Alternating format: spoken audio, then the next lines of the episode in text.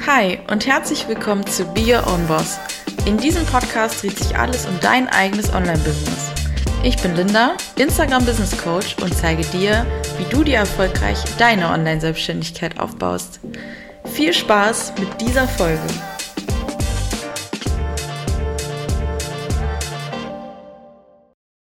Hallo meine Liebe und herzlich willkommen zu dieser neuen Podcast-Folge. Folge Nummer 6 steht heute schon an. Wahnsinn, wie die Zeit vergeht. Ist auch einfach schon wieder Ende Oktober. Ich hoffe, es geht dir gut und dass du ein Getränk deiner Wahl da hast und es dir ja vielleicht richtig gemütlich machen kannst oder den Podcast gerade auf dem Weg zur Arbeit hörst, in der Bahn, beim Aufräumen, wo auch immer. Und heute geht es um ein etwas persönlicheres Thema. Ich habe mir auch ordentlich Notizen dafür gemacht, damit ich nichts vergesse zu sagen. Vorab. Wir sprechen heute über das Thema Panikattacken. Wenn du selbst damit vielleicht zu kämpfen hast, dann schau, ob es dir gut tun würde, diese Folge zu hören. Vielleicht vorab, ich werde heute nicht schildern, wie eine Panikattacke bei mir abläuft. Ich werde nicht ins Detail gehen, aber wenn das Thema an sich dich vielleicht triggern könnte, dann lass diese Folge vielleicht lieber aus. Und ein kleiner Disclaimer, der auch noch an den Anfang der Folge gehört, ist, ich bin natürlich keine Ärztin. Ich berichte euch nur von den Erfahrungen, die ich gemacht habe und den Dingen, die mir helfen. Das ist nicht allgemeingültig für alle. Und wenn du selbst oder jemand, den du kennst, damit vielleicht auch gerade zu kämpfen hat, dann kann ich dir die Telefonseelsorge empfehlen. Dafür wählst du einfach die 0800 111 0111. Ist auch kostenlos dort anzurufen und dann kannst du dort über deine Gedanken, über deine Sorgen sprechen und dann wird dir dort weitergeholfen. Ja, mir fällt es gar nicht so leicht darüber zu reden, muss ich sagen, obwohl ich da schon relativ oft drüber sehr offen gesprochen habe und auch geschrieben habe in der Vergangenheit, aber nie so richtig in Bezug auf mein Business und die Selbstständigkeit.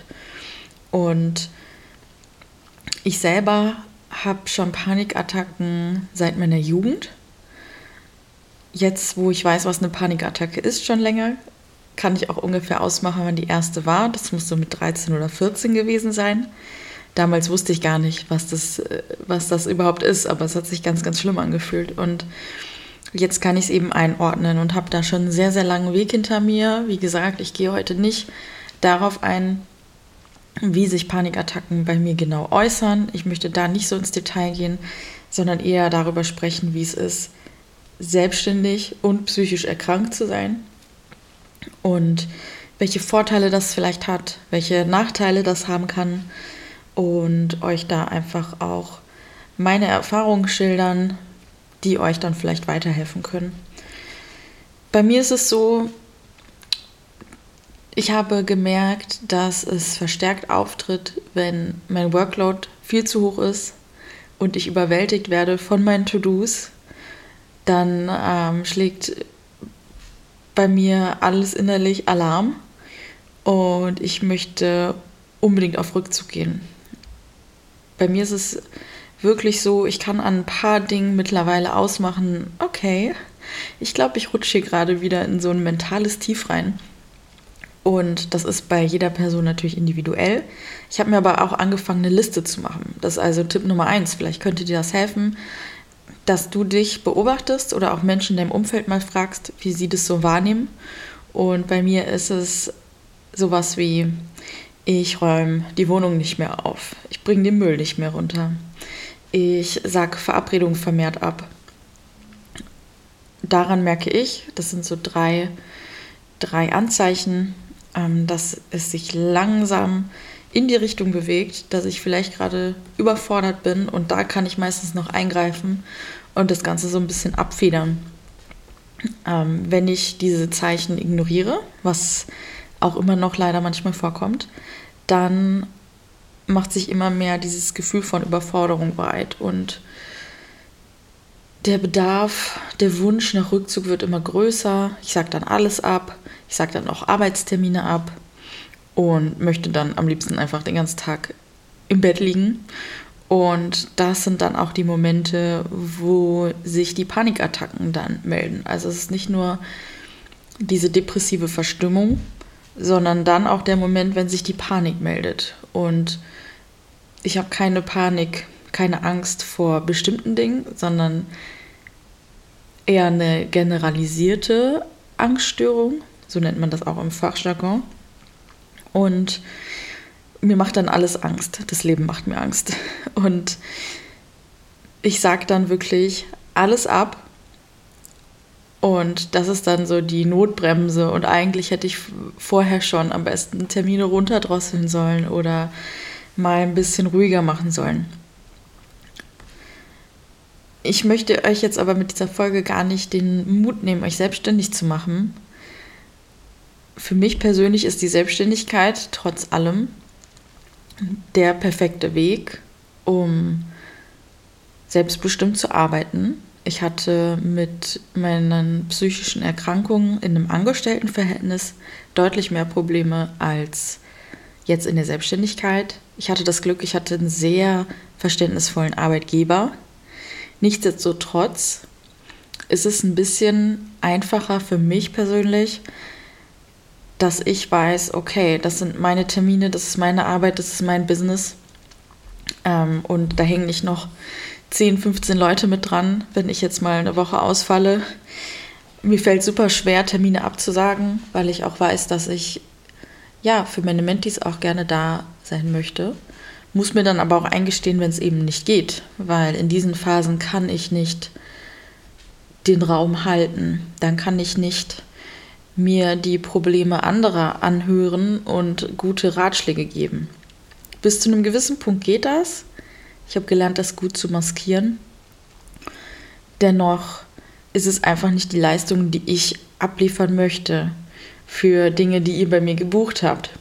Versteht ihr, was ich meine? Also Genau. Ähm, das ist so ein bisschen Vor- und Nachteil zugleich, wenn man die eigene Chefin ist.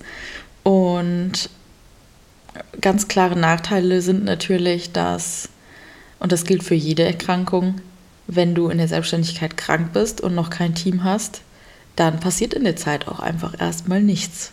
Heißt, es kommt, außer du hast dir ähm, digitale Produkte aufgebaut oder andere Produkte, die sich passiv irgendwie verkaufen, kommt auch erstmal kein Geld rein.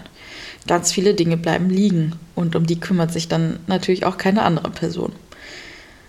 Das ist aber für mich persönlich auch der einzige Nachteil. Also tatsächlich sehe ich in der Selbstständigkeit nur Vorteile, weil ich einfach auch in Phasen, in denen die Panikattacken noch nicht da sind, schon viel besser mir selber alles einteilen kann und viel mehr Pausen einplanen kann und mein Workload selber auf die Tage verteile und damit eben auch viel besser solche Phasen abfedern kann. Es passiert mir immer wieder, obwohl ich schon seit meiner Jugend Erfahrung damit habe und es besser wissen müsste. Und trotz meiner Listen, die ich habe, es gibt aber immer noch Phasen, in denen ich dann die Anzeichen ignoriere oder nicht wahrhaben möchte. Und plane mir dann eben diese Pausen nicht ein. Grundsätzlich habe ich aber die Freiheit, das zu tun und ich finde, das ist der ganz große Vorteil. Und das halt eben auch im Arbeitsalltag und nicht erst, wenn die Panikattacken reinkicken. Ich, ähm, ja, was mir hilft, ist, mir Pausen zu nehmen, freie Tage wirklich einzuplanen. Also ich schreibe mir das dann wirklich in, in, den Kalender. Ich blocke mir den dann entweder einen ganzen Tag oder einfach nur ein Zeitfenster von zwei, drei Stunden, wo ich weiß, ich kann an dem Tag nicht drei Termine hintereinander abhalten. Dann plane ich mir zwischen den Terminen ähm, ausreichend Zeit oder kommuniziere ganz einfach offen und ehrlich, dass ich nicht meine volle Leistung erbringen kann, weil ich erkrankt bin das muss man auch mal so sagen. Es ist eine Erkrankung. Und wenn ich jetzt im Krankenhaus liegen würde und ich hätte beide Arme und beide gebrochen, Da würde mir auch niemand Vorwürfe machen, weil ich meine Termine nicht wahrnehmen kann. Ich finde, das ist auch nochmal so ein Punkt, der oft untergeht oder ja, wo Außenstehende sich noch schwer damit tun, psychische Erkrankung wirklich als Erkrankung zu betrachten. Ich bin aber in den Momenten wirklich einfach arbeitsunfähig. Also da hätte niemand was von. Ich kann das mittlerweile ganz gut annehmen. Das war aber auch eine jahrelange Reise. Also die Annahme war für mich mit das Schwierigste. Und ich habe ganz oft Ausreden erfunden, warum ich irgendwelche Termine nicht wahrnehmen kann. Und habe das immer so ein bisschen verheimlicht, vor allem auch auf der Arbeit, weil es mir einfach super unangenehm war und ich Angst hatte, wie darauf reagiert wird. Das ist einfach nach wie vor leider sehr stigmatisiert. Und das sind alles Gründe, warum ich eben dann in manchen Momenten gesagt habe, ich bin erkältet, ähm, obwohl ich eigentlich mal wieder eine Panikattacke hatte und total erschöpft war und nichts leisten konnte in den Momenten. Und mittlerweile kann ich da viel drüber, äh, viel besser drüber sprechen und kann das auch mittlerweile ganz ehrlich so kommunizieren. Auch Menschen gegenüber, die ich noch nicht so gut kenne. Da hatte ich jetzt erst letztens eine Situation. Ich war mit jemandem verabredet ich weiß nicht, ob ich den Namen sagen darf, ich sage es einfach nicht, ähm, auch aus der Online-Coaching-Szene und habe mich super darauf gefreut zu netzwerken und war auch erst am Überlegen, ob ich jetzt mir irgendwas ausdenke und sage, ich ähm, bin erkältet, ich habe Fieber, whatever, also irgendwas, wo dann die andere Person auf jeden Fall sagen würde, ach ja klar, gar kein Problem, wenn du krank bist. Und muss mich dann selbst immer kurz wachrütteln und sagen, nee, damit fange ich jetzt nicht wieder an. Das, die Zeiten sind vorbei. Ich sage ganz offen und ehrlich, was los ist. Und wenn diese Person oder dieser Business-Kontakt oder diese Klientin da kein Verständnis für zeigt oder zumindest eine gewisse Akzeptanz einfach, es muss ja nicht mal, äh, ich, ich brauche nicht mal Empathie, die mir entgegenkommt, ähm, wenn es nicht meine Freundinnen werden sollen, ähm, aber dann passt das auch einfach von der Zusammenarbeit her nicht. Und bei Menschen, die dir auch persönlich vielleicht nahe kommen, wenn da kein Verständnis kommt, dann funktioniert es mit euch sowieso nicht. Muss ich einfach klipp und klar sagen. ähm, ich habe in dem Fall Verständnis bekommen und das ist in den meisten Fällen so. Also falls ihr da Angst vor habt, drüber zu reden, ich habe es ganz selten erlebt, dass mir da Unverständnis entgegengekommen ist oder dass jemand dann sauer auf mich war oder so. Das sind ja diese Ängste, die man dann hat. Und wie gesagt, das ist mir super selten passiert. Und wenn, dann weiß ich jetzt mittlerweile, dann funktioniert es einfach nicht. Egal in welchem Kontext. Es fun funktioniert einfach nicht. Weil diese Phasen gehören bei mir dazu. Und ich habe mich damit abgefunden, dass die wahrscheinlich mein Leben lang mich begleiten werden. Und das ist für mich mittlerweile okay. Aber wie bin ich da hingekommen? Da habe ich mehrere Therapien für gebraucht und kann ich dir auch nur ans Herz legen, wenn du auch mit Panikattacken zu kämpfen hast oder mit anderen psychischen Erkrankungen, dann finde ich, ist Therapie immer eine ganz tolle Sache, um sich selber besser kennenzulernen, um eben auch zu schauen, was sind bei mir so die Auslöser, was sind die Indikatoren, wie zeigt sich das schon relativ früh an und dir da so eine Liste zu machen. Also das hat mir super geholfen, mir auch ein Skillset anzuschaffen, zusammenzustellen.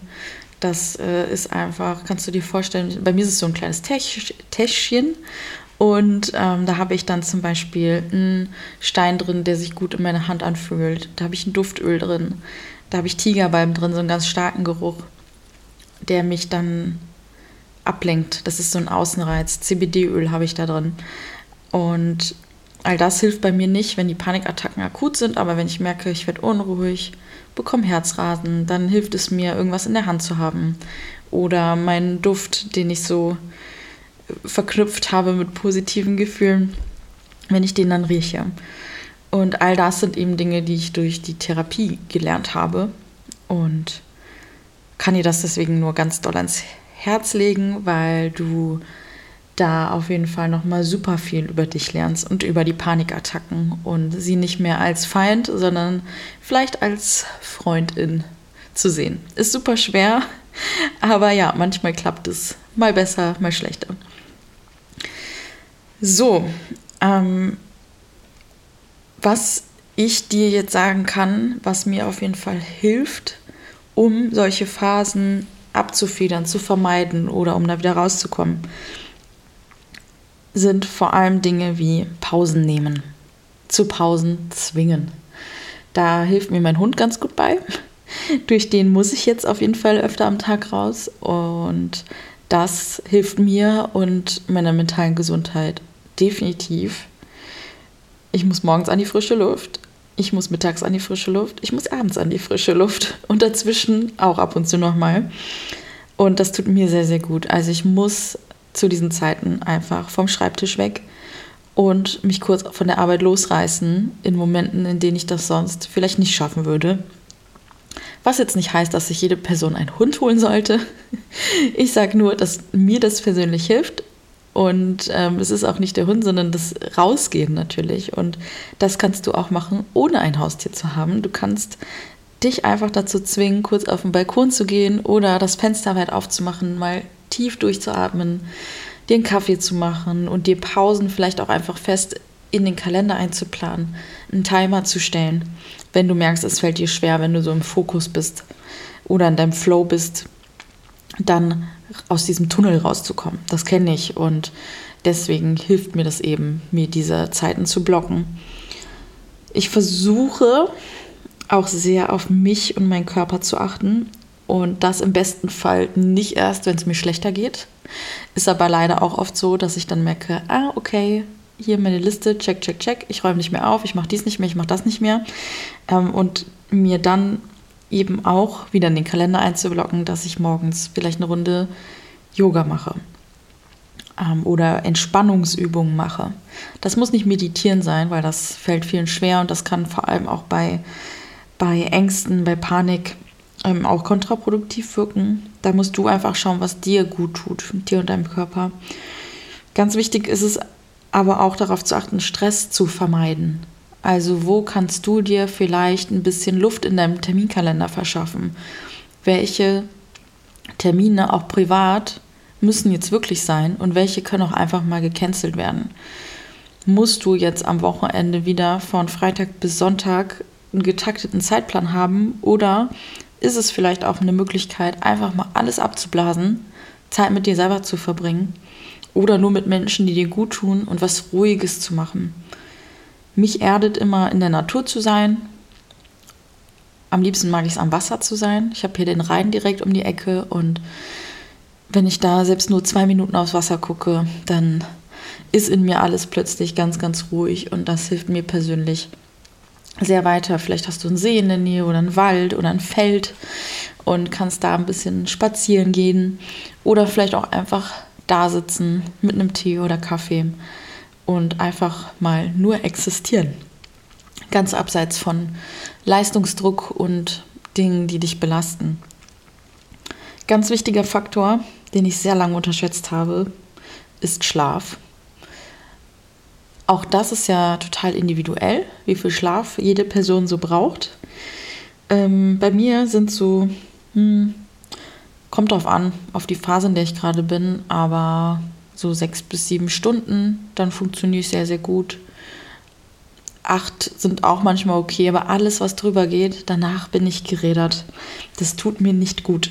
Und ähm, ich kann das, also ich kann sehr, sehr lange schlafen, aber ich habe gemerkt, es tut mir nicht gut. Und auch da kannst du für dich mal rausfinden, was so dein Rhythmus ist. Das kannst du das nächste Mal machen, wenn das Wochenende ansteht oder du im Urlaub bist. Und dann mal darauf achten, wann wirst du von deiner inneren Uhr geweckt, wann wirst du müde. Und das ist auch das Schöne an der Selbstständigkeit, einfach wieder mit dem eigenen Biorhythmus leben und arbeiten zu können und erstmal herauszufinden, okay, wenn ich jetzt nicht morgens um halb acht irgendwo im Büro am Schreibtisch sitzen muss, wann komme ich denn in Fahrt? Wie viel Schlaf brauche ich? Wann werde ich müde? Habe ich ein Mittagstief? Ähm, brauche ich wirklich zehn Tassen Kaffee am Tag?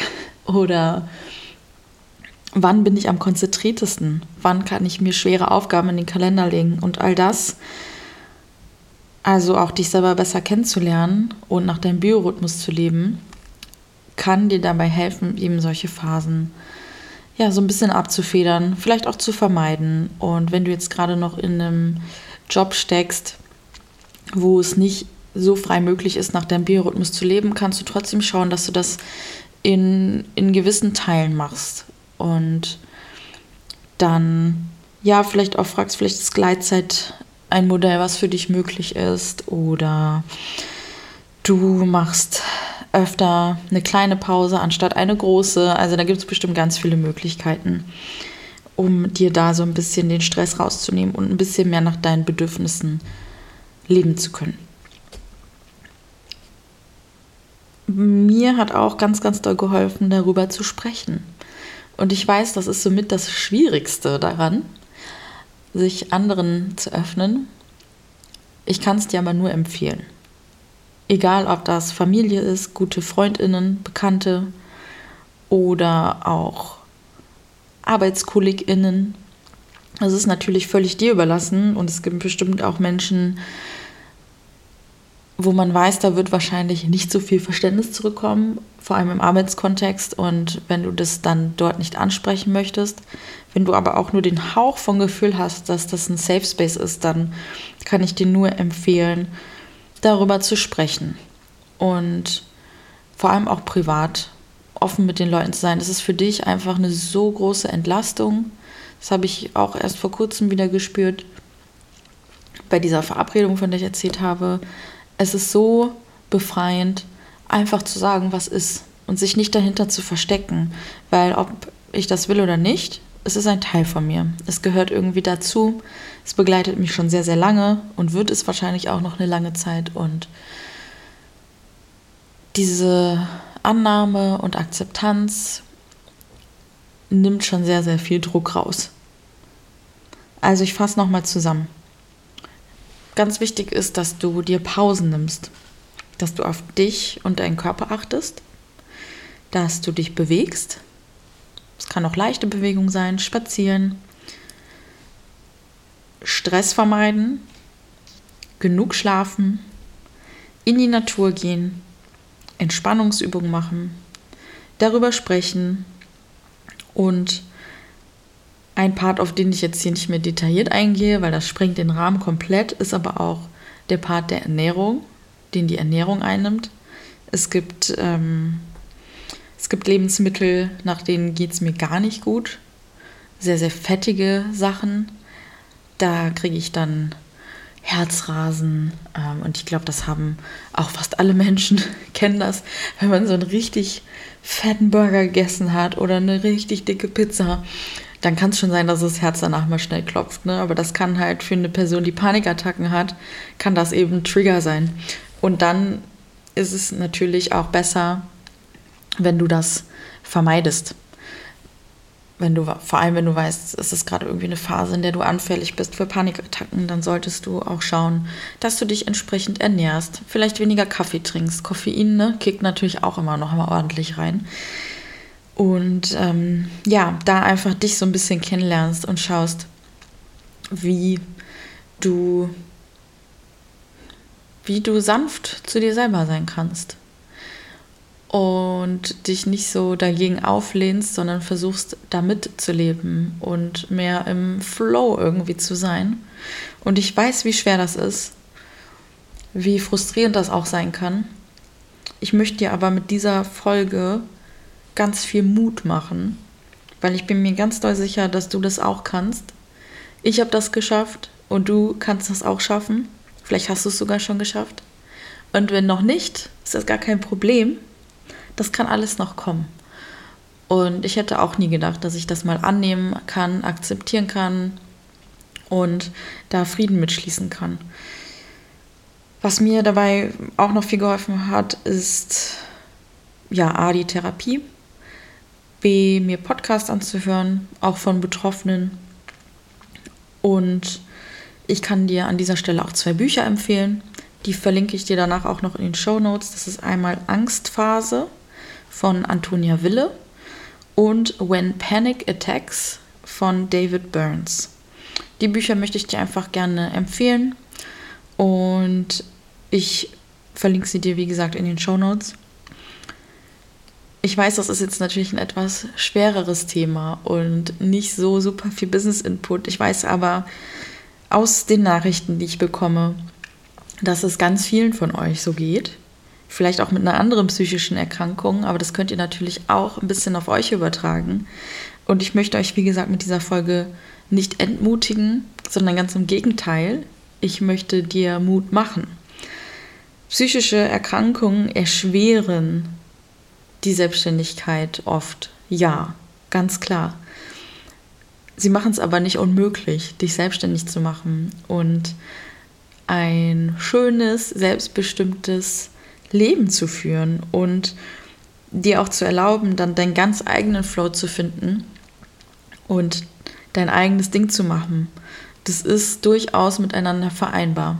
Es ist vielleicht schwieriger, als es für Menschen ist, die nicht psychisch erkrankt sind, die keine Panikattacken haben zum Beispiel. Es ist aber nicht unmöglich. Und ich wünsche mir für dich, dass du es schaffst, dich von Konventionen frei zu machen und zu schauen, was für dich funktioniert und was für dich nicht funktioniert. Und ich möchte damit die Folge auch beenden. Ich hoffe, dass dir diese Folge Mut macht, dass sie dir vielleicht den letzten Stupser gibt, dich äh, an die Selbstständigkeit ranzutrauen, trotz oder vielleicht auch gerade wegen deiner psychischen Erkrankung. Und für alle, die nicht betroffen sind, ich freue mich ganz doll, wenn ihr diese Folge bis zum Schluss gehört habt. Das ist ein Thema, was mir super doll am Herzen liegt und hoffe einfach auch, ja, euch dafür ein bisschen mehr zu sensibilisieren. Vielleicht kennt ihr auch Menschen, die damit strugglen und vielleicht könnt ihr so ein bisschen mehr nachvollziehen, wie schwierig das sein kann und da vielleicht ein bisschen empathischer sein könnt in Zukunft. Ich freue mich ganz doll, dass ihr bis zum Ende mitgehört habt. Und wenn ihr noch Fragen oder Feedback oder Anregungen habt, dann schreibt mir super gerne Nachricht bei Insta. Ich freue mich immer ganz doll über eure Nachrichten, die ihr mir schreibt zum Podcast oder wenn ihr Stories hochladet, wobei ihr dann meinen Podcast hört beim Kochen, beim Makramee-Knüpfen und und und. Das liebe ich sehr, wirklich. Und ich möchte an dieser Stelle auch nochmal auf meinen neuen Online-Kurs hinweisen der bald in den Pre-Launch geht. Du hast es vielleicht auf Instagram schon gesehen. Flow and Grow heißt er. Und du kannst dich aktuell für die Warteliste eintragen, um dir deinen Wartelistenbonus zu sichern. Der Online-Kurs startet ab dem 1.12. und du kannst dich noch bis zum 10. November in die Warteliste eintragen, um dir deinen Bonus zu sichern. Wenn du mehr zu Flow and Grow erfahren möchtest, dann schau auf meinem Instagram vorbei. Da gibt es dann ab dem 1. November mehr Infos zu. Und ich freue mich wie immer, wenn du mir eine 5-Sterne-Bewertung da lässt. Und würde sagen, wir hören uns nächste Woche wieder. Mach's gut und bis bald.